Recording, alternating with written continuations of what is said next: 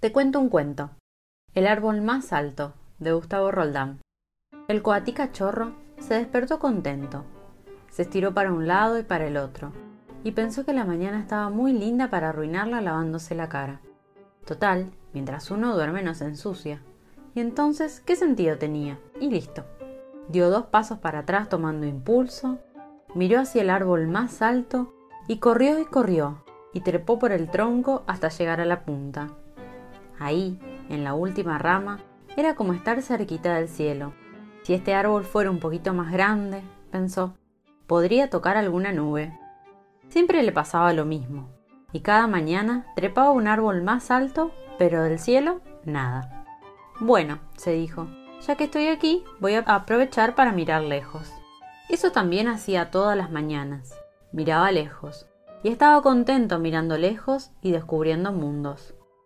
En esos días las cosas andaban bien para el pequeño coatí. Tenía árboles para trepar, mucho mundo para descubrir y una mamá y un papá coatí que eran casi los mejores.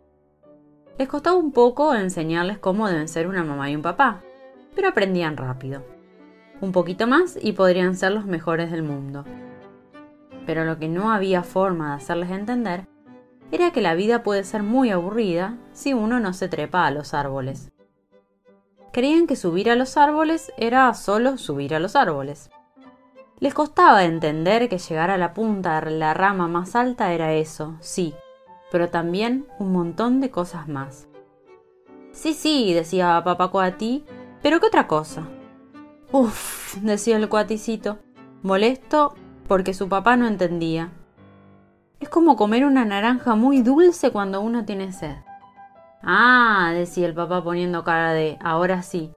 Pero después preguntaba, ¿y entonces por qué no te comes una naranja? Claro, decía la mamá, ya traigo una naranja para cada uno. No, yo no quiero, decía el coaticito y se trepaba corriendo a la punta del árbol.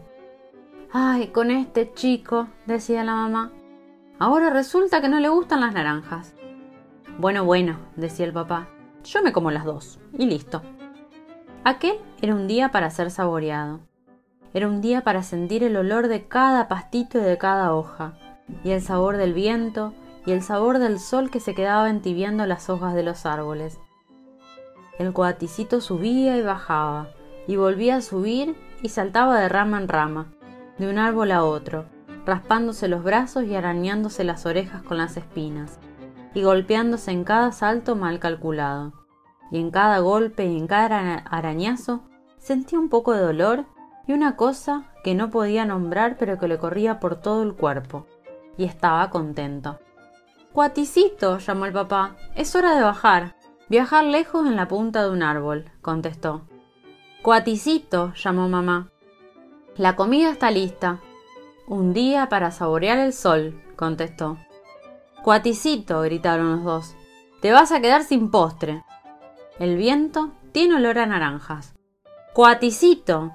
Un día para descubrir que uno tiene manos y ojos y nariz. Y entonces, papá Coatí se quedó pensando un momento y, haciendo un ademán como quien se saca algo de encima, comenzó a correr y se trepó a la rama más alta. Y tenía los ojos brillantes. Y saltó de un árbol a otro y a otro y a otro. Y la mamá quiso decir, pero ustedes están locos, pero solo dijo, pero ustedes, y también corrió y trepó a la rama más alta. Y no era más una mamá muy mamá que no trepaba a los árboles, sino una mamá que subía y subía cada vez más.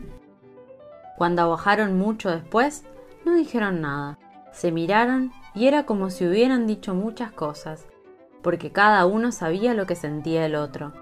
Y entonces las palabras eran como cáscaras vacías, Ahora sí me parece que tengo ganas de comer una naranja, dijo el coaticito.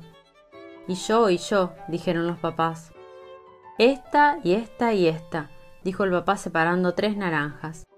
Me parece que son las que tienen un poco más de gusto a sol.